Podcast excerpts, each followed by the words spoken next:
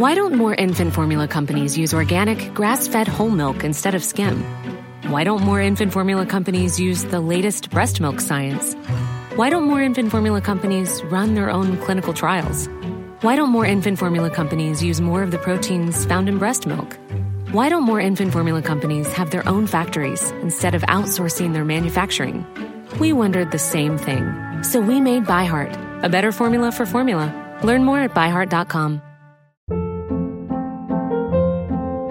Hold up. What was that? Boring. No flavor. That was as bad as those leftovers you ate all week. Kiki Palmer here, and it's time to say hello to something fresh and guilt-free. Hello Fresh. Jazz up dinner with pecan-crusted chicken or garlic butter shrimp scampi. Now that's music to my mouth. Hello Fresh. Let's get this dinner party started. Discover all the delicious possibilities at hellofresh.com. Hiring for your small business? If you're not looking for professionals on LinkedIn, you're looking in the wrong place. That's like looking for your car keys in a fish tank. LinkedIn helps you hire professionals you can't find anywhere else, even those who aren't actively searching for a new job but might be open to the perfect role. In a given month, over 70% of LinkedIn users don't even visit other leading job sites. So start looking in the right place. With LinkedIn, you can hire professionals like a professional. Post your free job on linkedin.com slash people today. Mais en fait, euh, et là, là où souvent c'est pas compris, c'est parce que le ressort, euh, l'origine du vignoble du rêveur, c'est pas du tout un ressort. Enfin, évidemment que c'est un ressort personnel, parce que si j'avais pas eu envie, je l'aurais pas fait. Mais, mais c'est aussi un ressort un peu familial, parce que euh, et c'était aussi l'envie de, de- de donner à la maman euh, une suite à son vignoble. quoi. Bienvenue sur le podcast du raisin et des papilles, le podcast qui vous parle du vin et de l'art de vivre en Alsace. Le bon vin, celui que tu bois avec tes copains, celui qui te donne des émotions. Vous aurez aussi nos coups de gueule et nos coups de cœur. Ouh là là. On va faire le trou normand, le calvadis sous les graisses, l'estomac se creuse et il n'y a plus qu'à continuer. Ah bon? Voilà, messieurs. Oui. Mais que- comment on boit ça? Du sec. Hum, attendez. Moi c'est Mika, Moi, c'est Adrien. Bienvenue dans cet épisode du raisin et des papilles. Bienvenue dans cet épisode du raisin et des papilles. Moi je suis content parce que euh, aujourd'hui on est de retour euh, euh, à Bergheim. Ça te rappelle des choses? Salut Adrien. Bah bien sûr ça me rappelle des choses. En plus, on est à côté de Ribeauvillé, donc il y a pas mal de, de joyeux vignerons dans le secteur. Et euh, ça fait plaisir d'être là. Salut Mickaël. Alors euh, aujourd'hui, ah, pour une fois, il a pas vendu la mèche, il a failli, il a failli le faire. J'ai failli le faire. il a failli le faire. Ce sera sur le titre du podcast, donc il n'y a pas besoin de vendre la mèche. Celui qui a cliqué, ça. normalement, c'est déjà qui on va voir. Non, parce que forcément, bah, on a eu le père et, on- et du coup, aujourd'hui, bah, vous l'aurez compris, euh, enfin en tout cas j'espère, on est avec Mathieu Daïs. Salut Mathieu. Bonjour, euh, bonjour tout le monde. Merci d'avoir accepté euh, cette invitation. Il était évident, bah, de toute façon, euh, depuis le début, tu étais sur la, sur la wishlist, tu vois, mais une fois qu'on fait tout le barin, il fallait bien qu'on arrive dans le Haut-Rhin et, et c'était c'était important. Parle-nous un peu, de tes- parce que je suis certain que personne ne connaît ton parcours. Alors mon parcours, mon parcours, il est un petit peu atypique parce que c'est un parcours. Moi, j'ai, j'ai- j'étais proche du monde du vin et du domaine quand j'étais tout petit. Mhm. J'ai grandi là-dedans. Je veux dire, j'ai grandi au milieu des tracteurs. euh, Je pense qu'il ouais, suffit de me voir faire marche arrière avec une remorque pour comprendre que je suis né dedans.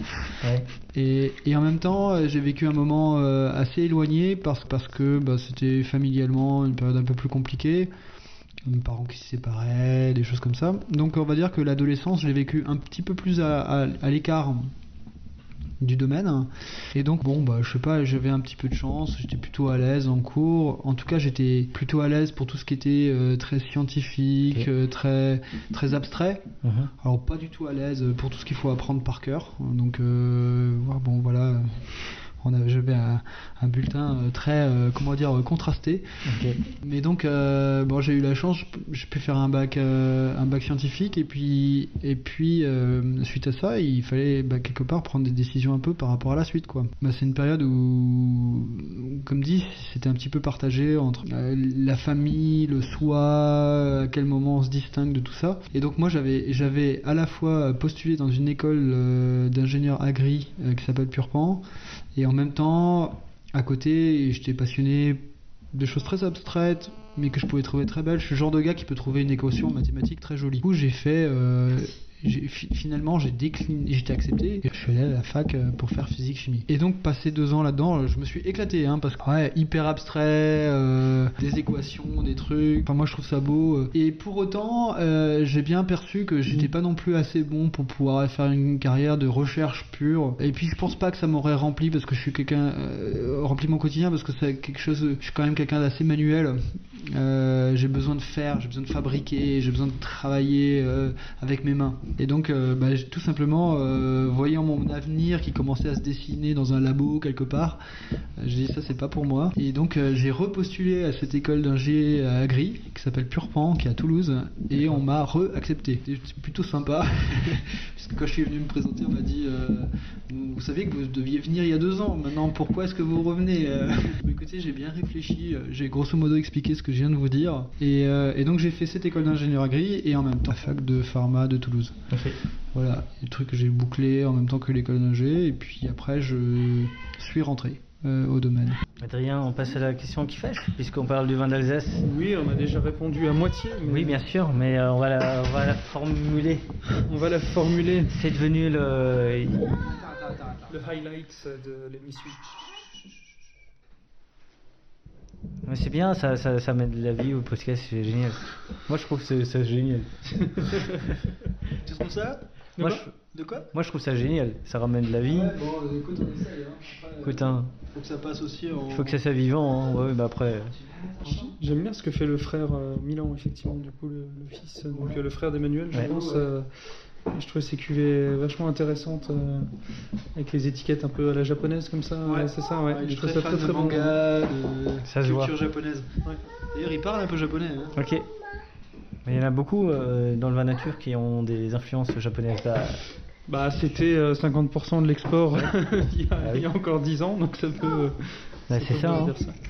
Du coup, la question qui fâche. La question qui fâche, il y a une auditrice qu'on va inviter d'ailleurs au mois de janvier qui, euh, qui a envoyé un message à Mickaël au tout début du podcast en disant que euh, faire un podcast sur les vins d'Alsace c'était bien, mais que le vin d'Alsace, euh, on avait vite fait le tour et qu'il était un petit peu ringard. Est-ce que tu penses que le vin d'Alsace aujourd'hui est ringard? Parce que tu as un petit peu parlé du futur, mais à l'heure actuelle. Ça, c'est une sacrée question.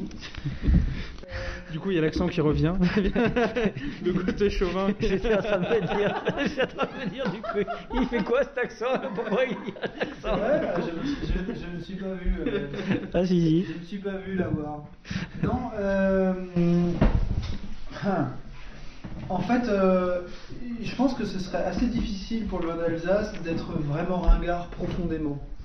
Parce qu'en fait, euh, le vin d'Alsace, il a une qualité par rapport à pas mal de- de- d'autres secteurs, c'est qu'il est très multiple. Ce serait assez difficile de définir un vin d'Alsace. Donc je pense que oui, il y a une partie des vins d'Alsace qui commence à être un peu ringard. On va dire la partie qui était vendue euh, euh, avec les cigognes, les colombages et le choucroute, elle commence à être un peu ringard. Par contre, euh, par contre, euh, il y a toute une diversité de vins qui est absolument extraordinaire. Et ça, il faut quand même le laisser à notre appellation. Elle, est- elle laisse quand même pas mal de liberté, que ce soit au niveau des assemblages, des lieux dits, des styles, des couleurs. Je veux dire, on peut pas dire qu'on est vraiment une appellation qui soit hyper restrictive, parce qu'il y a des endroits. euh, il y a des endroits, euh, vous faites un, un vin blanc sec euh, avec zéro sucre, euh, avec un cépage et basta quoi. Donc euh, non, l'Alsace elle est très multiple. Par contre, je pense que clairement euh, il y a une forme de révolution à mener dans le futur pour qu'elle continue d'être en mouvement et qu'elle s'assoupisse pas en fait. C'est qu'il n'y a personne qui a été viré de la OC Alsace euh, comme, Non, comme et- dans certaines autres régions. quoi. Et, et d'ailleurs, c'est un des points, un des autres points qui est marquant si on s'intéresse à l'Alsace, c'est de se rendre compte que finalement, il y a, il y a personne qui est sorti de l'appellation. Mhm. Il y a maintenant sp- spontanément un ou deux, mais Quel- Quelques, quelques cuvées d'un vigneron, mais il n'y a pas un vigneron où toutes ces cuvées sont passées à côté. Quoi. bon, ça commence quand même à venir tout doucement. Mhm. Mais, mais ce que je veux dire, c'est que historiquement, c'est pas le tempérament alsacien de se mettre à part. Mhm. Et de sortir, euh, il est trop fier de- du mot Alsace pour, euh, pour dire que lui, il fait pas du vin d'Alsace. quoi. Fille 2, après femme 2, mais... Ouais. Mon histoire avec le vin, bah écoute, je crois que ça commence euh, comme toutes les filles de vignerons, euh, bah, je crois que ça commence dans le ventre quand ta maman elle boit une gorgée de vin, non Elle se dit, oh, ça va passer. Ouais, ouais, c'est bon, elle aura rien. euh, C'est que de la nature. Ouais, voilà. Donc moi, ça commence quand je crois que j'annonce à mon père que je vais devenir œnologue, enfin que je veux faire des études d'œnologie, et mon père me dit, tu vas jamais autant t'ennuyer de ta vie si tu fais ça. Les, vins de, ta famille, tu les faisais goûter à tes professeurs du coup? À, l'époque, pas du tout. Mhm. À, à l'époque, pas du tout, parce que déjà, déjà, ça servait à rien. Parce qu'à un moment donné, c'est, enfin, je veux dire, euh, tu, c'est quelqu'un qui est convaincu, tu vas pas essayer de d'être euh, le, le troublion du, de l'école pour, euh, enfin voilà, dire ah non. Mais tout le monde savait déjà que mon père était dans le vin nature, donc dès que forcément il y avait un professeur qui osait aborder la biodynamie en disant qu'il y avait les uluberlus, euh, et du coup non, je vais pas essayer de de de de convaincre. euh, De toute façon, je crois que j'ai jamais essayé de ça parce que ça sert à rien. Je crois que le vin parle de lui-même et et c'est pour ça qu'aujourd'hui, par exemple, euh, les, vins oranges qu'on fait, tu vois, ils ont pas, on n'a pas besoin de de dire non, le vin orange c'est super bon tu goûtes et puis tu te fais ton avis et puis après peut-être au départ t'aimeras pas et puis tu reviendras dessus et puis euh, et puis voilà. Puis du coup euh, du coup on s'est rencontrés euh, enfin je faisais mon stage d'ailleurs d'œnologie en. Alsace. Parle-nous de la rencontre. non mais la rencontre c'est- la rencontre c'est vraiment euh, la, la rencontre c'est c'est tout banal c'est une fête du vin vraiment moi je suis en stage en Alsace euh, et puis tout le monde me parlait voilà de de de, de Dice moi où il faisait du de, comme j'ai dit de l'assemblage. Ouais, les gens étaient moi je me choqués. disais mais pourquoi Euh, parce que moi mon père en faisait déjà de énormément enfin enfin il faisait il y avait que ça hein, dans ses cuvées. Donc j'étais là bah, ouais bon et puis on s'est rencontrés à une fête du vin mais mais rien ne s'est rien ne s'est passé à ce moment-là. Et euh, toi, t'es une rêveuse aussi? Et, Vilaine du euh, rêveur, rêveuse. T'as toujours été rêveuse? Moi, je- non je pense pas. Euh, non moi je je crois que je suis plutôt euh, je sais pas j'aime bien rigoler mais rêveuse euh, Non, plutôt les pieds sur terre ou cartésienne. non donc c'est Mathieu le rêveur. Je- non c'est l'oncle C'est l'oncle. C'est l'oncle le rêveur, c'est c'est- c'est ça, ça fait référence à l'oncle. Non, je crois que tous les deux avec Mathieu, on est... Enfin, je sais pas, moi j'ai une définition du rêveur où euh, le rêveur, il, il, il, il- il aboutit, enfin, il, il fait jamais euh, final ce que ce qu'il rêve. Et nous, euh, enfin peut-être plus Mathieu même qui, quand il a décidé un truc, euh, ben voilà, euh, il s'en donne les moyens. Et, puis je crois que je suis plutôt, je suis plutôt là-dedans. Tu vois, on a, on a un but et puis moi j'adore trouver les solutions pour arriver à ce but. Voilà. D'accord. Bah, du coup, je vais te poser la question Jean-Michel Dice. On a rencontré Jean-Michel euh, du coup, le beau-père. Mais alors, ça, ça c'était pas prévu. Non, ça- Euh, en fait, euh, de ce qui est, on a eu une grande longue, un long entretien avec Jean-Michel euh, il y a bah, le 25 août. C'est une date que je connais bien puisque c'est le jour de mon birthday. Ah oh. Donc oui, je m'en suis fait un cadeau. C'était, c'était mon cadeau. C'est quoi pour toi un grand vin? Alors, je, je pense que le grand vin déjà, il, il change de définition en fonction des années. Mhm. Hein, Enfin, c'est pas quelque chose qui est immuable. De toute façon, euh, les- le vin euh, et la, comme la mode, c'est pas des choses qui Ok. sont i- qui, qui- enfin, ça change. Alors moi, pour moi, le grand vin, c'est c'est quelque chose qui est super bon aujourd'hui. Enfin, euh, par exemple, c'est du 2020, ça se met en bouteille euh, un an après. Donc là, quand on va le mettre en bouteille, ça sera de suite buvable et ça sera très grand dans 20 ans. Ça, c'est un, ça, c'est un grand vin. Et c'est un vin qui a du sel en finale de bouche. Place à la dégustation.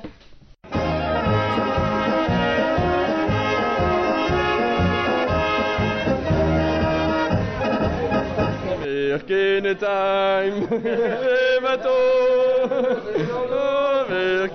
time.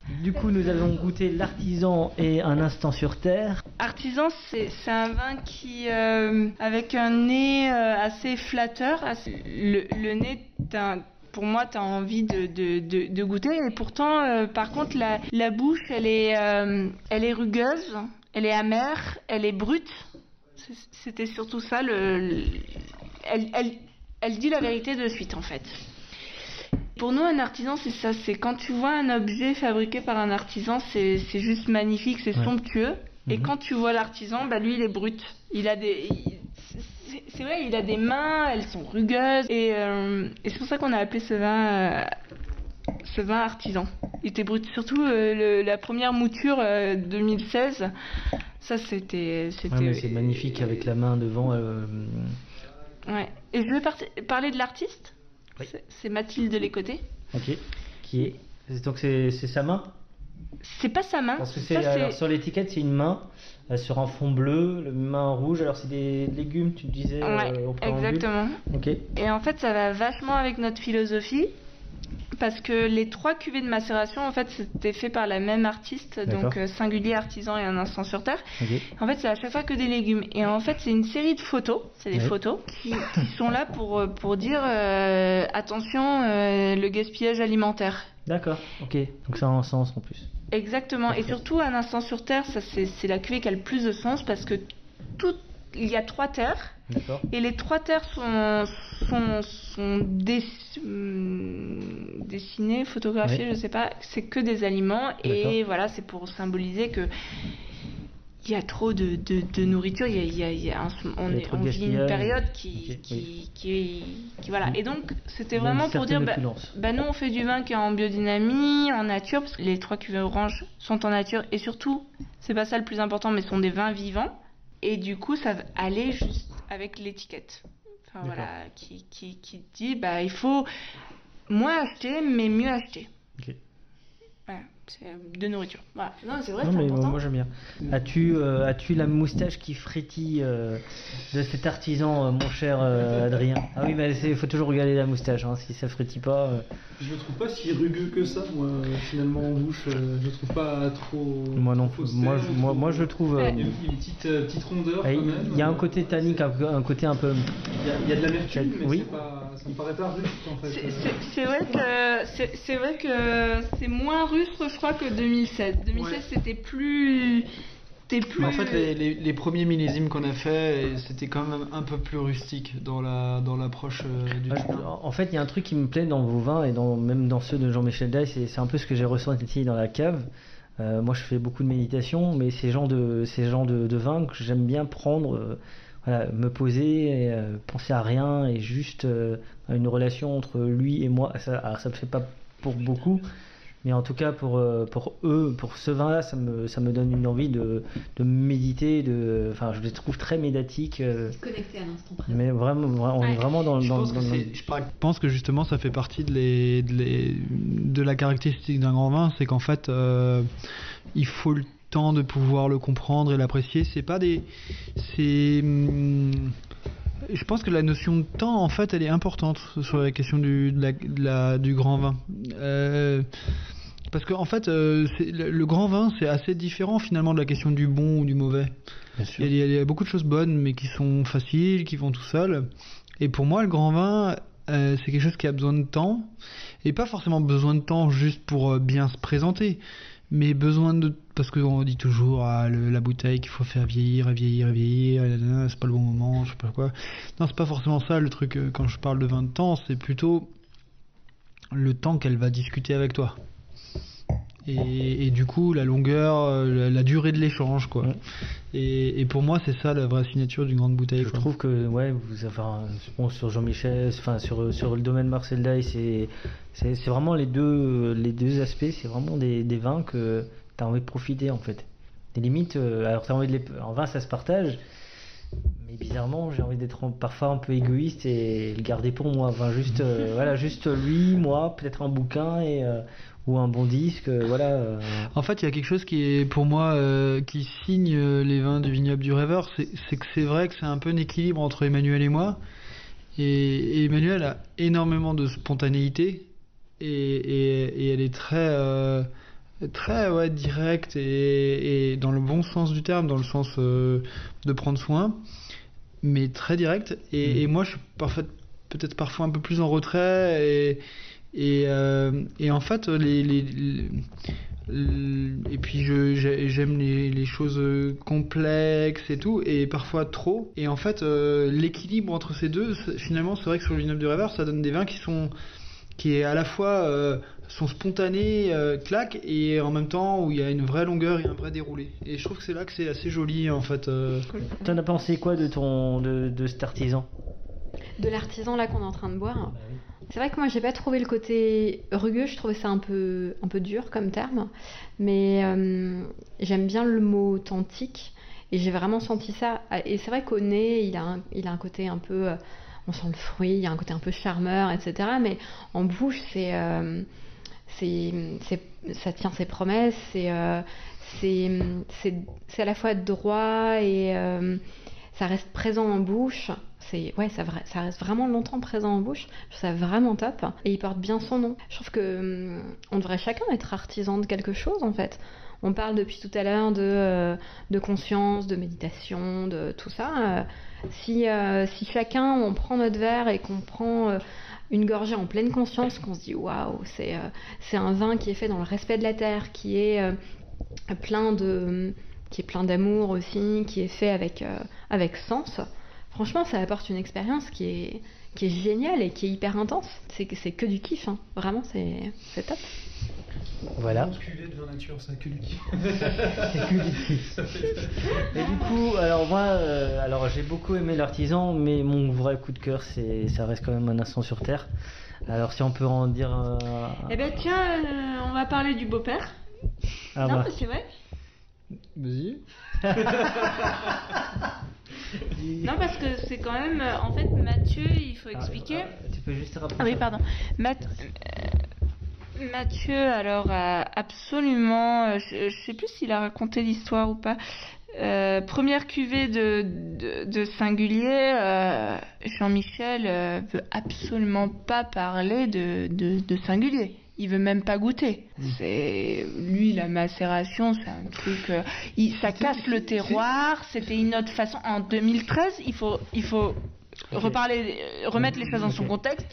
La macération, c'est quelque chose qui, euh, on, on, en, on en entend euh, vaguement parler. euh. Bon, du coup, on n'en entend vraiment pas parler. Jean-Michel ne veut pas non plus en entendre parler. Et donc, euh, Mathieu euh, en fait de son côté euh, et lui fait goûter quand c'est mis en bouteille. On est des gens assez précis Mhm. et on, euh, on est, je pense qu'on est, euh, on a une certaine forme d'exigence dans ce qu'on fait. Mhm. Ben, en, en 2013, cette première cuvée, c'est vrai qu'on n'a pas vraiment accordé nos violons et c'était plus une pulsion de ma part de, un moment, prendre ces raisins et les mettre dans une cuve pour euh, lancer un truc. C'était pas forcément non plus les plus beaux raisins pour faire ça. Et donc, euh, entre nous, ça a aussi créé une certaine forme de, de friction ou quoi, mais qui est due à plein de choses, hein, euh, qui, est, qui est voilà. Mais c'est vrai que mon père, c'est, en fait, il a vraiment eu besoin de se rendre compte des choses avant d'y adhérer. Ouais. Et, et par contre, là où c'était, là où Et attends, alors, c'est je, que- je, je, je continue sur l'histoire. Et donc, euh, il veut pas en entendre parler, c'est pas possible, un vin orange. Et alors, la première fois, on- on le- donc c'est en bouteille, et je me souviens, on est dans le bureau où on fait goûter, parce qu'à un moment donné, il faut, euh, il faut faire goûter les vins. Et puis en plus on avait choisi, Mathieu avait fait les étiquettes. Moi j'étais j'étais là mais pas vraiment là. Enfin bref. Et on fait goûter le vin et puis euh, puis là juste on sert le vin et il regarde déjà la couleur et dit mais mais c'est oxydé ça. C'est quoi ce truc? Et on lui dit non non euh, non non c'est- pas oxydé. euh. Et il goûte et il trouve ça super bon. Et il trouve ça génial. Enfin, il, dit mais mais c'est c'est dingue. Et là, je, je- alors je sais pas comment il revient euh, un mois après et il dit je sais, on va faire que de la macération et on va tout faire en amphore. Et là, nous deux, on le regarde en se disant. euh, alors, il voulait pas en entendre parler il y a un mois maintenant. euh, c'est, euh, il veut tout faire. Et alors, il dit et on va acheter chaque une amphore pour chaque terroir. Voilà. Et on va faire un, un vin orange pour chaque terroir. Et on s'est dit, il est tombé sur la tête. Et alors on achète euh, finalement sous ses ordres. hein. Là on discute pas. hein. On est vraiment, euh, on veut lui faire plaisir. On achète deux ans. Enfin Mathieu prend deux amphores et on, on met des raisins dedans. et on sait pas ce qu'on ce qu'on on essaye hein. Parce que ça va donner, oui. Et ça donne juste un instant sur terre et c'est génialissime. Non, mais moi je trouve Et c'est est, très très bon. Je trouve que. Alors, je sais pas ce que t'en penses, toi, d'un d'un instant sur terre. euh, Du coup, ça, ça goûte. euh, on peut dire que finalement euh, le beau-père et, et, et, et Jean-Michel et, et nous, euh, bah, tu vois, ça, Bon, ça a apporté ses fruits. Voilà. Il faut quand même dire qu'aujourd'hui, la cave, le, le- le domaine Marcel Dice et le vignoble du rêveur, Ils étaient ensemble. c'est fait par, euh, je pense, euh, plein de gens passionnés. Ouais. avec des Oui, mais gros ça se voit, ça se avec sent. des Mais, gros mais ça caractères. se sent dans le vin, hein, ça se sent dans le. Ouais, mais là où c'est beau, c'est que c'est un cocktail qui peut être assez détonnant et où ça pourrait être la guerre ouverte. Et en même temps, bah, il y a des gros caractères, Mais- mais ça aboutit sur des trucs qui sont plutôt géniaux. Mais, mais que toi, Et que des choses, une chose géniale. Donc des choses géniales. t'en penses quoi du, de l'instant sur terre? Ah, il faudrait que je remette mon ennemi. Ah mince Non, j'ai trouvé ça très, très frais, effectivement, ça reste très digeste. Ça reste très la digeste, rondeur ouais. euh, Ouais. apportée Ouais. par l'alcool, mais Mathieu nous a un petit Mais il peu- faut pas chercher que le côté digeste sur un instant sur terre, parce qu'un Ouais. instant sur terre, c'est pas, euh, c'est pas digeste. Enfin, je veux dire, c'est pas facile, non, non, c'est pas facile à boire, c'est pas un vin qu'on Mm. présente comme ça et qu'on va sortir à l'apéro. euh, Digeste, c'est pas négatif Non, de la alors façon je, dont je, je le le dis, prends pas mais et je le prends et c'est parce que je le prends pas négativement que je dirais je dirais qu'il est pas digeste. non mais tu vois, je veux dire, il y a des choses qui Non, sont mais- digestes, un instant Mhm. euh, artisan que je mettrais facilement à l'apéro, Ouais. mais un instant sur terre, tu le mets. Un instant sur terre, je un, instant sur terre, c'est le, c'est le, c'est le presque le modèle d'un grand rouge, mais fait sur des oranges. Ouais, c'est ça. C'est un, c'est, c'est un, Bon, c'est du beau raisin, moi, je trouve très que c'est- mûr, Moi, je trouve qu'on a laissé aller au bout, qu'on a vraiment extrait, et euh, et où quelque part on assume un peu le côté. En fait, c'est c'est là, pour moi, ce vin-là, c'est le vin exemple euh, de là où, le- où faire des vins sans soufre ou des vins nature prend vraiment le plus de sens. Oui. Parce que en fait, c'est des vins, si tu mets un peu de soufre là-dessus, Ouais. ça devient chaud, ça devient brûlant, ça devient lourd, ça devient pas intéressant, pâteau, enfin tout ce que tu veux. Et tant que tu mets pas de soufre, ça garde de l'éclat, ça reste digeste. Et pour autant, comme c'est vraiment mûr et qu'il y a vraiment de la puissance, bah, il y a un vrai déroulé, il y a de la complexité, il y a de la matière et tout. Et pour moi, ça, c'est l'archétype en fait de ce qu'on peut faire avec les vins nature du côté des grands vins.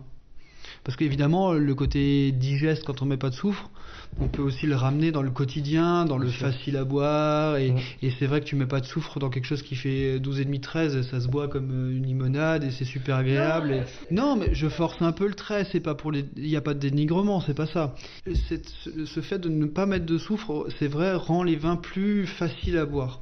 Si, ils sont moins lourds, ils, sont, ils ont une esthétique qui est plus agréable euh, dans les abords. Et, et en fait, t'arrives à rendre vraiment buvables des vins qui, sur le papier, n'ont rien pour être vraiment buvables. C'est-à-dire, euh, si on prend un instant sur terre, euh, très peu d'acidité, des alcools très hauts, enfin ça, euh, c'est... Oh, Enfin voilà, le truc qui fait 15 degrés et demi, euh, du Languedoc avec zéro acidité, euh, voilà. T'as- t'aurais pas envie de le boire. En tout cas, Et, et- et là, au contraire, bah, finalement, ça garde cet éclat, ça garde ce, ce, ce- ce côté. euh, je t'emmène par la main. Ouais. Et pour autant, il y a du, vrai- il y a vraiment derrière Non mais de la longueur. moi je trouve que c'est, bah, on parlait des grands vins tout à l'heure, je trouve que ça fait partie des grands vins, des grands moments. C'est un bon petit biberon ça. Le mot qui me vient, c'est puissant. Il y avait quelque chose de l'ordre de. En fait, c'est un, c'est un moment qui- qu'on n'oublie pas. Quand on parle. Enfin, moi, ce qui me vient quand on parle de grand vin, c'est aussi ça. C'est quelque chose qui te fait vivre une expérience forte à un moment. Bah, je m'en souviens, en tout cas, comme ça. Quel est le vin que vous prendriez pour euh, un premier rendez-vous galant, une première rencontre Qu'est-ce qu'on aurait bu Un instant sur terre. Un instant sur terre T'aurais bu un instant sur terre Ah moi je l'aurais mis pour la... Ok, après l'amour, tu mets quoi alors Si tu mets un Oui, instant parce sur- que alors après l'amour, Ah. on voit pas un instant sur terre. Non, qu'est-ce que Après l'amour, qu'est-ce que tu vois Vibration, ouais, c'est pas mal, euh, vibration. Vibration, c'est bien. C'est beau, vibration. vibration, c'est bien. Vous On- avez l'air beaucoup plus raccord entre vous. euh, Je me pose vraiment la- Moi, je suis célibataire en ce moment, donc je me pose vraiment la question. Ah, T'as besoin de vibrations? Non, non, je non, vais, non, je quand vais, on- euh, apporter des vibrations. Mathieu, Mathieu, quand on se rencontre, on aurait bu vibration. Non, ça, ça bien amené. C'était laboureux. Ok. en tout cas, euh, non, moi, euh, Je sais franchement. pas ce que tu vas pouvoir garder de l'enregistrement. Mais en fait, les gens, aiment- eh, ça marche bien. Il, il faut un peu de bonne humeur. Et, euh, dans des- euh, le vin, c'est bien, non? C'est fun, c'est c'est sympa. Franchement, celui que je garderai pour euh, après l'amour, c'est celui qu'on a le blanc, bleu- le, le blanc rouge. Donc, comment, euh, Ah, blanc sur rouge. Blanc sur rouge, Le blanc sur rouge. qu'il était sympathique. Ça- ça, même il rend amoureux celui-là. hein. Ouais, moi,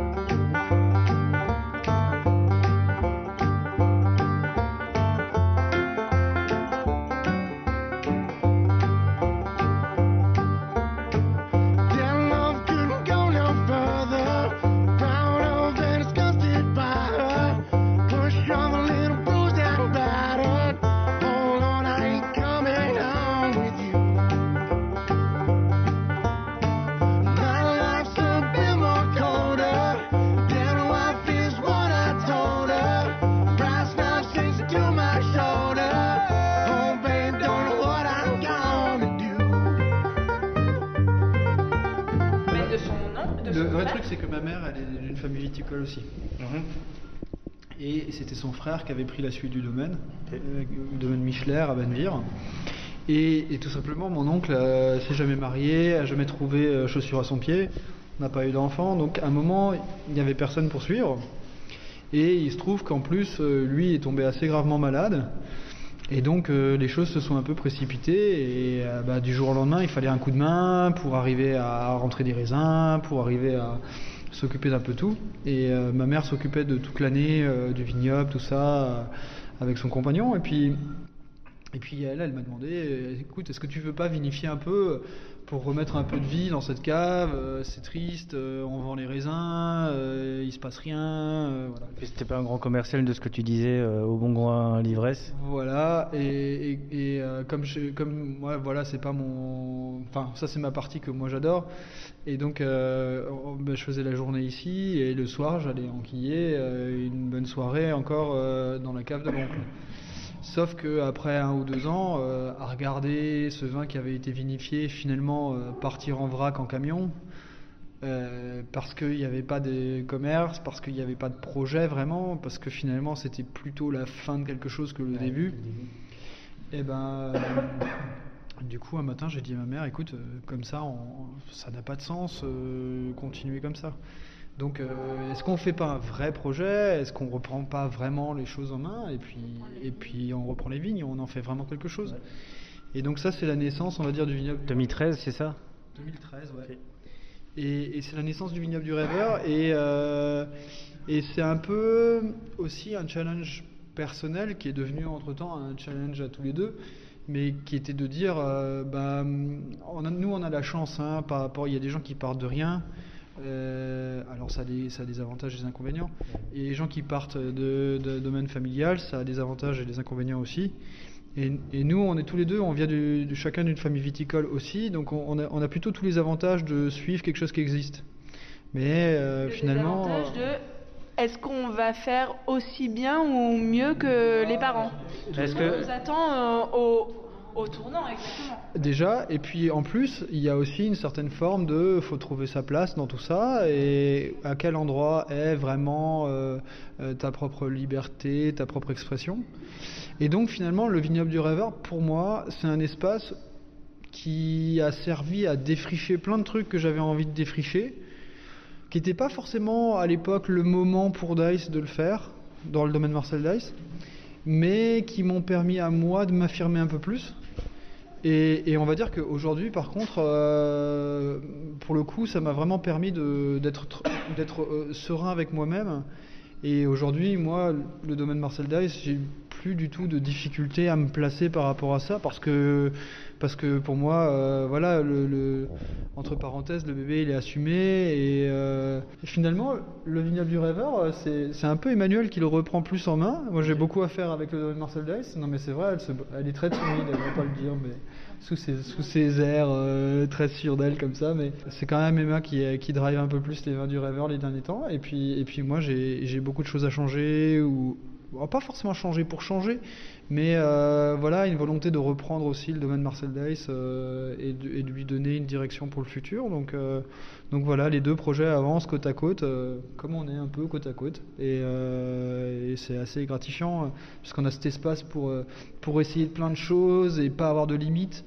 Et pas de se mettre de limites euh, euh, ni de style, ni d'appellation, ni de, ni de l'eau légale. euh, voilà, on crée le cadre qu'on a envie de créer. À côté, en fait, d'un espace qui est, qui est très sérieux et qui, qui veut faire des grands vins avec de la garde, avec en même temps une vision, et ça, c'est pas toujours compris par le, on va dire, vu de l'extérieur, mais, mais quand même chez Dice, une vision très proche de, de, de la nature, de l'environnement, avec énormément de vins qui ont très peu de soufre. Et nous, ça n'a jamais été notre cheval de bataille chez Dice de parler de vin nature, ni tout ça. Mais, mais si on reprend euh, 15 ans d'analyse et qu'on regarde ce qu'il y a dedans, je veux dire, euh, voilà, ça a toujours été une volonté d'être le plus propre possible. Et pourquoi le plus propre possible? Parce qu'il y a toujours ce qu'on affiche, l'étendard, le truc qui flotte au vent, qui a l'air joli, machin et tout. Mais il y a le sens profond de pourquoi tu fais les choses. Et le sens profond euh, du pourquoi tu fais les choses, pour moi, il, a toujours, il, est toujours beaucoup plus important. Le sens profond qu'on avait là-dessus pour Dice, c'est que pour nous, l'expression d'un lieu, elle ne peut passer que par le fait que tu ne le maquilles pas que tu vas pas rajouter, enlever, gommer, arranger, euh, voilà. Et, et donc naturellement, ça a abouti à des vinifications qui étaient très simples, très peu interventionnistes, où euh, on touchait le moins possible, où on avait envie de rajouter. Là, je parle du soufre, mais, mais c'était valable pour tout, de, de, ne- de- de toucher vraiment le moins possible. Voilà. Et finalement, le vignoble du rêveur, ça a été un- juste un petit, un- une petite bascule de plus où on s'est dit bon bah là, on a entre parenthèses, on n'a pas d'obligation de résultat. Je veux dire, c'est normal. Quelqu'un qui achète une belle bouteille, euh, qui a quand même un certain prix, il- c'est normal. Il n'a pas envie de la, de la- de la vider à l'évier. Euh, et, et ça, tout le monde peut le comprendre. Et on avait envie, quelque part, ben, le vignoble rêveur, c'est un endroit pour avoir la prise de risque maximum et pouvoir euh, flirter un peu plus avec les limites, mais les limites euh, stylistiques, les limites euh, techniques, les limites bah, de qu'est-ce qu'il faut faire dans la région, entre parenthèses. Et, euh, et voilà. Et donc finalement, aujourd'hui, ces deux projets comme ça, ils coexistent un à côté de l'autre. Et euh, ouais, ça, ça donne beaucoup de sens pour moi. Mais en fait, euh, et là, là où souvent c'est pas compris, c'est parce que le ressort, l'origine du vignoble du rêveur, c'est pas du tout un ressort. Enfin, évidemment que c'est un ressort personnel, parce que si j'avais pas eu envie, je l'aurais pas fait. Mais, mais c'est aussi un ressort un peu familial, parce que c'était aussi l'envie de, de- de donner à la maman une suite à son vignoble, quoi. Je veux dire, ça fait, ça fait, alors ça fait pas tout à fait 15 ans, mais bientôt. Je suis pas très âgé, mais, mais bon, ça fait quand même, euh, je crois que c'est ma 14e vinif, donc ça fait quand même déjà un moment que je consacre une partie de ma vie à donner une, une belle suite euh, au domaine euh, paternel.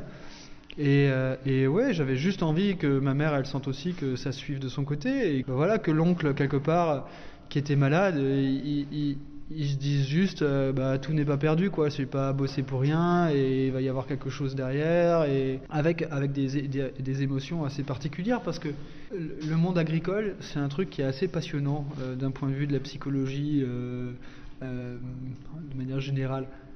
Mon oncle, pas d'enfant. Donc à la fois une volonté, une envie de voir quelqu'un qui continue, qui forcément était là, et en même temps, il faut comprendre, un agriculteur qui n'a pas une vraie famille, et il avait une famille, euh, ma mère, euh, nous, par, par parenté, mais euh, je veux dire construit une famille au sens d'avoir des enfants, de les élever, de vivre avec eux, tout ça.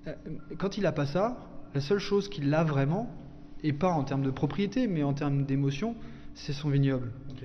Et donc quand tu veux l'aider, en fait, tu tu l'aides, mais en même temps tu le dépossèdes. Donc c'est très difficile parce que c'est c'est presque un apprentissage où il faut que tu montres que tu aides, mais t'es pas là pour prendre.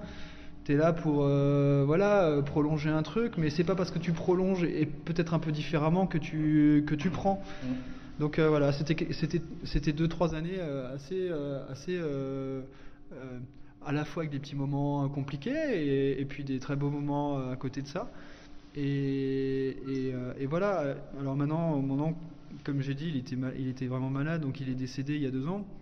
Euh, L'hiver, il y a deux ans, euh, le jour de la Saint-Valentin, ça, ça dit bien. euh, je sais pas, ça, pour moi, c'est presque un résumé du, perso- du personnage. euh.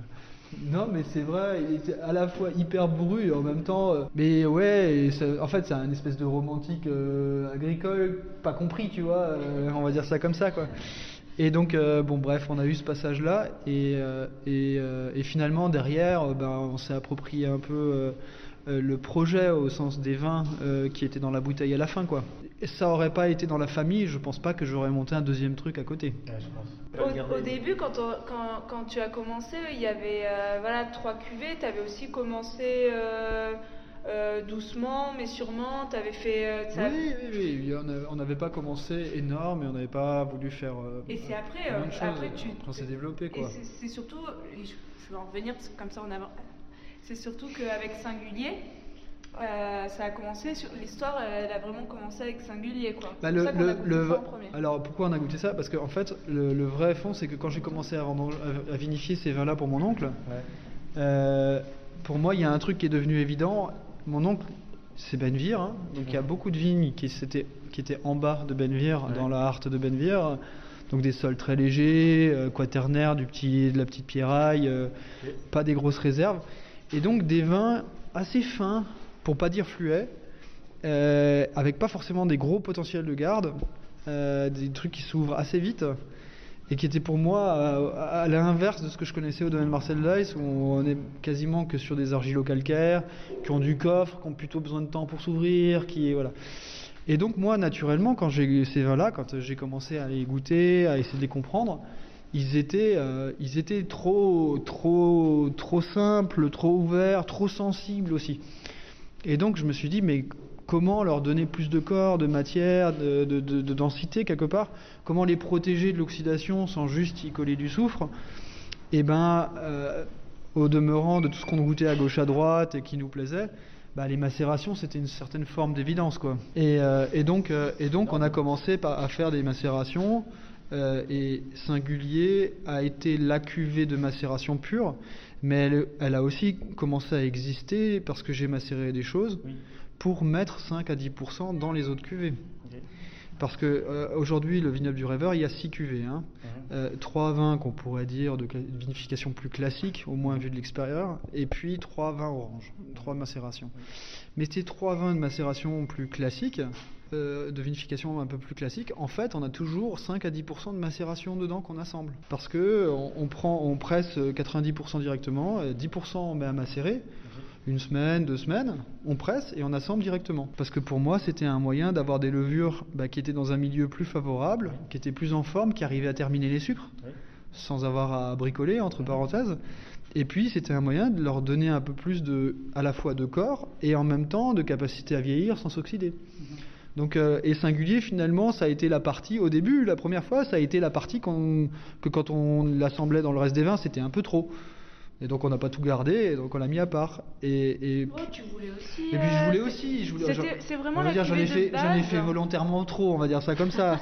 Mais euh, Puis c'était la cuvée de base qui faisait que pourquoi, pourquoi ça existait euh, le vignoble du rêveur? Parce que les, les deux premières au départ c'était. bah, ça cherchait son sens, quoi. Ça- exactement, parce qu'en plus ça partait de vignes qui n'étaient pas historiquement travaillées par le domaine Marcel Dice, donc plutôt des vignes, comme tu as dit, avec, avec un peu moins de caractère. Et là, Ouais. on offrait du caractère à des vignes qui, au départ, euh, étaient travaillées vraiment. euh, 'fin, Mais par contre, c'était dans des lieux qui sont pas des grands terroirs, qui font pas des vins hyper Voilà. salivants, hyper complexes. Ouais, comme dit, c'était un peu filiforme, quoi. Et, donc on a commencé avec, cette, avec ces trois cuvées. Ouais, c'est ça. Et on a commencé à faire les salons. Et après, euh, on s'est dit. euh, Oh, puis après, l'année d'après, on s'est dit, mais tiens, on a macéré des Riesling et des Pinots. Non, Parce que c'était les. surtout dans l'idée, parce que moi je dis à ma- c'est moi qui faisais les salons, je- j'explique. Puis je lui disais, mais tu sais, euh, ce qui est chouette avec le vin, c'est d'apprendre à connaître l'autre. Et quand t'as que trois vins à déguster, bah tu connais pas la personne, tu vois, pas le t'as temps. pas, t'as pas le temps de la connaître. Et quand on a six, bah, c'est là où tu as un vrai échange. Et donc c'est pour ça aussi. Donc Emmanuel voulait plus de cuvées. Pour parler plus avec les gens. D'accord. Pas mal, non ça, mais c'est tout à fait ça en fait. La communication par le vin, c'est magnifique. Exactement, et puis c'est une histoire de rencontre, c'est ça qu'on vient chercher dans le vin. Donc le premier vin que vous avez dégusté, c'est donc singulier. Où, euh, alors, où on- singulier où on a vini- où on fait macérer les Riesling et les, et, et les Pinots en- ensemble, et artisan. Là, le deuxième pour le C'est la nouvelle cuvée, c'est pas ça C'était celle de l'année dernière Oh, c'est- c'est pas encore, c'est c'est plus nous, c'est c'est une adolescente alors, euh, elle est depuis 2016, Ah oui. qui est euh, aussi des, des, des Pinot Gris et des Gruyères. Je, je parle de cépages euh, dans tout ça parce que à chaque fois aussi c'est quelque chose où les gens euh, pensent qu'on est en opposition avec euh, avec Dice, alors que pas du tout. On, nous, Non. on est pour l'assemblage. Au contraire, alors on a- quand on a repris le vignoble de l'oncle, évidemment, il n'était pas planté mélangé. Donc on peut pas parler de complantation, pas euh, comme on le fait euh, depuis 20 ans au domaine Marcel Dice. Mais par contre, euh, on a toujours du coup euh, cherché. bah, en fait, j'ai- presque envie de dire, pour moi, la question n'est pas de dire si on est pour ou contre l'assemblage, pour ou contre le cépage pur. C'est pas ça le truc. C'est que nous, ce qui nous intéressait, c'était des vins qui, qui, qui racontaient quelque chose, qui avaient du relief et tout. Et moi, j'avoue que dans ma vision à moi des choses, j'ai du mal à trouver ça dans des cépages purs. Parce qu'à un moment, pour moi, ça devient un peu trop monocorde. Et euh, vraiment, je pense par exemple, les, les macérations, c'est un très bel exemple de ça. C'est que euh, tu trouves beaucoup plus d'équilibre et beaucoup plus de profondeur pour moi en, assemblant euh, et idéalement même en complantant, mais euh, que- qu'en ayant un cépage pur qui, qui, qui, qui, du coup peut presque être un peu caricatural du côté aromatique. Et, euh, et, euh, alors que tu as beaucoup plus de, de- d'allonge et de complexité en bouche quand tu peux assembler quoi. Donc nous, nous, euh, voilà, euh, du coup ça, ça, ça suit aussi euh, quelque part notre- ma manière de voir le vin comme je l'ai envie de dire, comme je l'ai appris avec la famille. Pour nous, Oui, bah oui. il y a- des gens pour qui le vin, c'est un objet qui doit être juste, euh, euh, comment dire, le top de l'esthétique de ce que tu attends. Euh, donc euh, il faut qu'il soit euh, juste fin comme ça, étincelant comme ça, parce que c'est ci, parce que c'est ça. Vous avez du sucre. Ouais.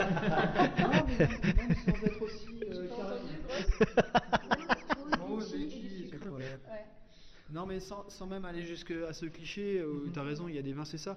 Mais, mais même en parlant de grands vins, tu vois, de vins qui ont de la, qui, qui quand même ont de la longueur et tout, il y a deux visions des vins qui ont de la longueur. Il y a, il y a des gens qui font des très beaux vins qui ont de la longueur, mais pour qui euh, on va chercher euh, l'esthétique aromatique du cépage.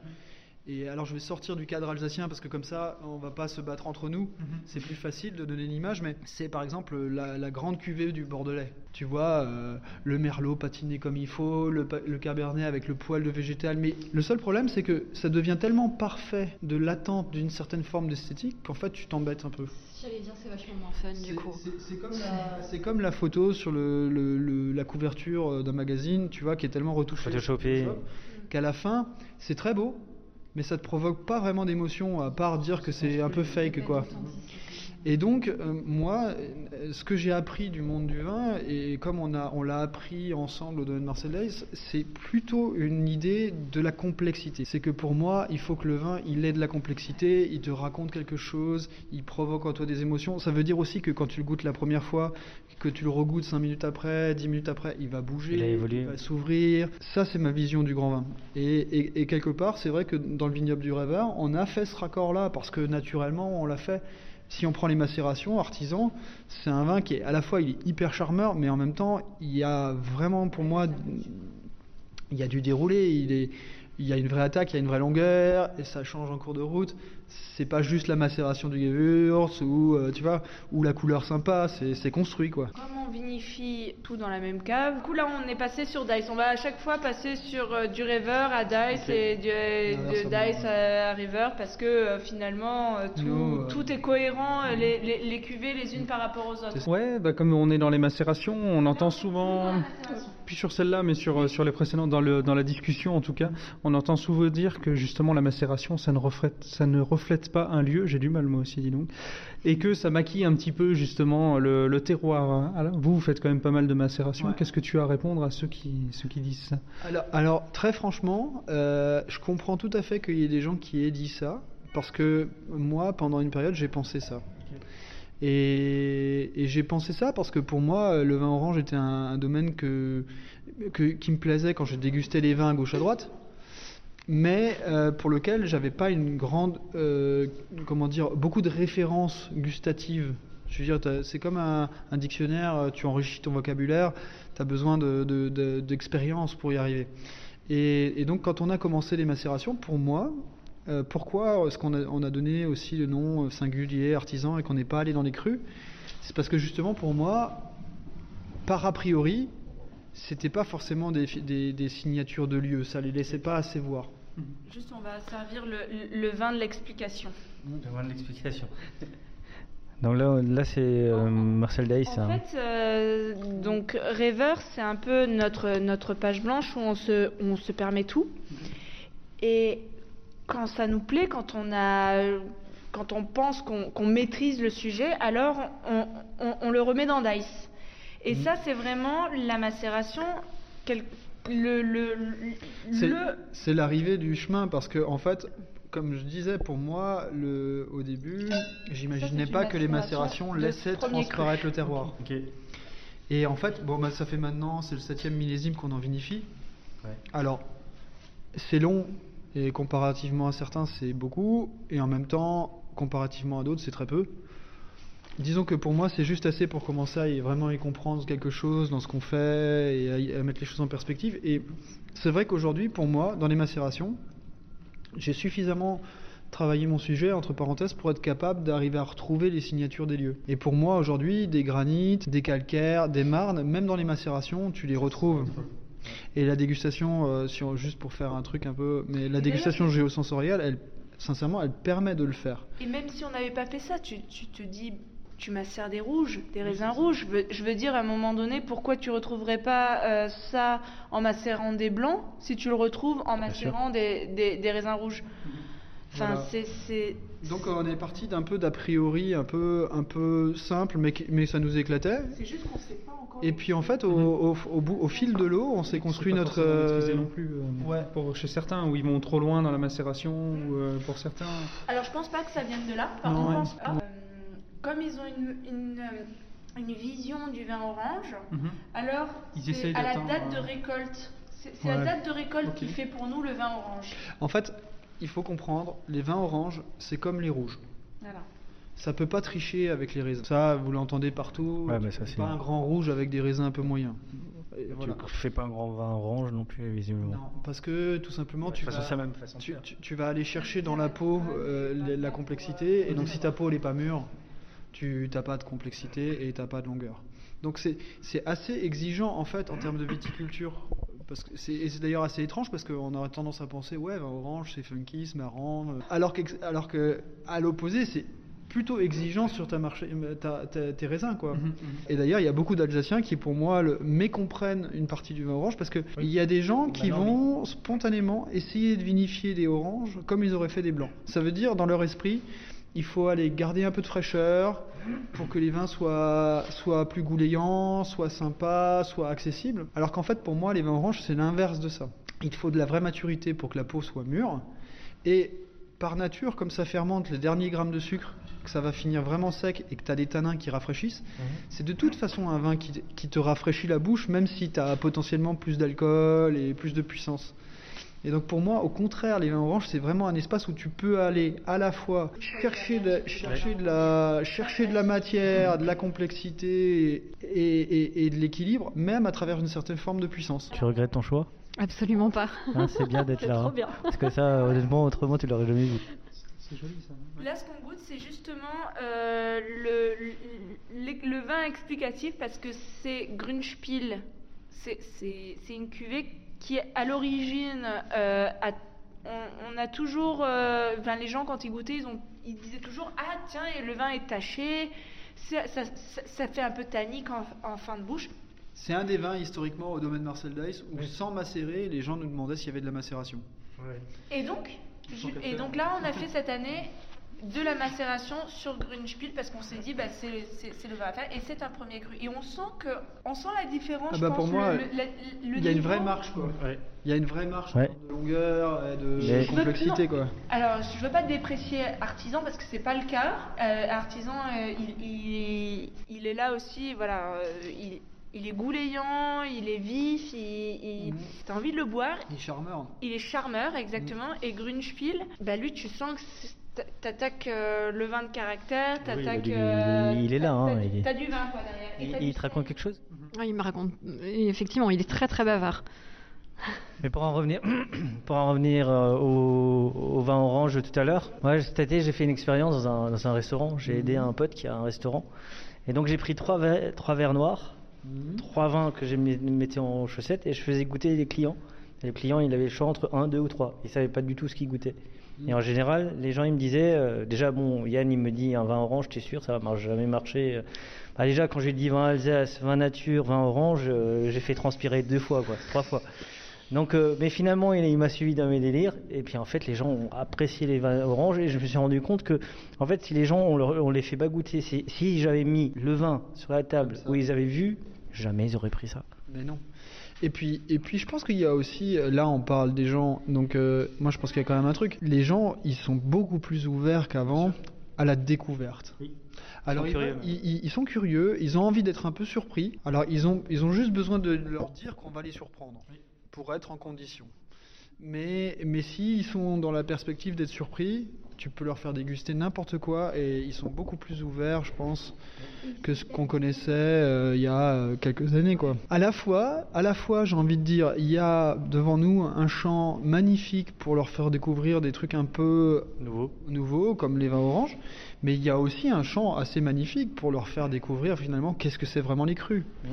Parce que pour beaucoup de gens, les vins d'Alsace, c'est Riesling, Pinot Gris, Gewürz. euh, le Riesling, c'est droit et sec, ça se mange avec la choucroute. euh, le Pinot Gris, euh, c'est un peu sucré, ça va avec le, le porc fumé. Et puis, et puis finalement, le Gewürztraminer avec le Münster, euh, et ça sent le, le litchi et la rose, quoi. Et il y a du sucre.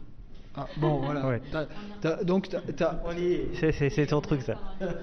non, et donc, et donc finalement, je trouve que c'est dommage parce que on passe à côté de la signature des lieux. On n'est plus capable de leur expliquer. Et en plus, si, si on doit parler de sucre juste un instant, je vais quand même dire quelque chose qui pour moi est important. Je trouve que euh, des sucres mal placés, parce qu'ils servent à rien, que te prendre la bouche et, et- et- et ils n'apportent rien au vin en termes de complexité, de matière, et qui font cache-misère, ça a aucun intérêt. Mais après, pour moi, il reste, euh, il reste 2%, 1% euh, de lieux, d'endroits qui font tous les ans de la bourriture noble, magnifique, sur des très beaux raisins. Et c'est des vins qui sont somptueux. Et le problème, c'est qu'en fait, on a fait, avec le réchauffement climatique, parce qu'avant, c'était des exceptions. Hein, euh, dans, dans un super millésime, les gens arrivaient à faire une sélection grain noble, du feu de Dieu, euh, voilà. Mais les 15 dernières années, avec le réchauffement, bah, les gens, ils ont fait... Oui, voilà, ils ont fait de la vendange tardive, euh, je veux dire, euh, pour le, la- le vin lui-même, juste pour la catégorie, parce qu'ils pouvaient le vendre un peu plus cher, et voilà. Et, et là, je pense qu'en fait, on a déséduqué les gens au, Je pense grand, aussi, vin, au grand vin où il y a un peu de sucre. Et donc, euh, moi, j'aime bien quand c'est un peu plus complexe que ça en a l'air. euh, Et c'est pour ça que nous, on va lancer une série là sur euh, les vins de lieu, que j'appelle les vins de lieu. Ouais. Et Florian Beck euh, m'a dit cet après-midi, c'est trop bien, il faut que tu fasses ça, il faut que. En fait, celui qui m'a donné l'idée, c'était Jérôme Neymeyer avec son dictionnaire. euh, Je l'ai posé sur la table en haut, là. Moi, je l'ai aussi à la maison. En tout cas, moi, je. Ben, on, va, on va aller manger un Mont d'Or ensemble. Donc, euh, chers auditeurs, on vous aime bien, mais euh, on va être un peu égoïste. Euh, moi, je voulais juste, je voulais juste tous vous remercier. Merci Emmanuel, merci Mathieu. Alors, on a, on a discuté dans la cave. Je, je trouvais ça bien. C'est toujours des instants qui sont, qui sont géniaux dans les caves, et je trouve qu'on Euh, bah, avec un verre forcément, Ah bah, avec, euh, ouais. avec un nectar euh, dans le verre, c'est encore peu, c'est encore plus sympa. Euh, J'espère que c'était ce, ce moment passé avec nous vous aura plu. Mhm. Euh, alors, il y avait les enfants, il y avait le monde d'or, il y avait le, c'était vivant, mais en fait comme les vins finalement. Mm. Il y a un instant sur terre. c'est une bah, histoire de vignon. Alors moi je vous propose que avec les vibrations, en tant qu'artisan, on termine cet instant sur Terre sur juste un mot. On lève nos verres et on est en Alsace. Attends, mais Manu, déjà. Ah bah il faut remplir les verres. On, on lève- Mathieu, on lève nos verres à la santé des gens. On est euh, bien tous. Euh, spécial Covid, hein. N'oubliez pas de partager et de liker cet épisode. Nous serons diffusés sur Spotify, Deezer, SoundCloud, YouTube. Si vous avez iTunes, mettez 5 étoiles et un commentaire. Enfin, le vin reste de l'alcool. Buvez modérément, partagez ce breuvage entre vous, mais surtout, ne mettez pas votre vie en danger.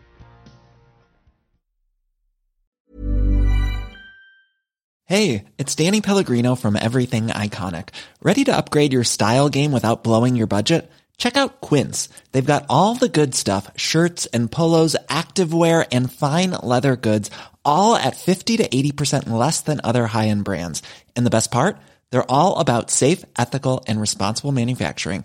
Get that luxury vibe without the luxury price tag. Hit up quince.com slash upgrade for free shipping and 365 day returns on your next order. That's quince.com slash upgrade. Hold up. What was that? Boring. No flavor. That was as bad as those leftovers you ate all week. Kiki Palmer here, and it's time to say hello to something fresh and guilt-free. Hello Fresh. Jazz up dinner with pecan-crusted chicken or garlic butter shrimp scampi. Now that's music to my mouth. Hello Fresh. Let's get this dinner party started. Discover all the delicious possibilities at hellofresh.com.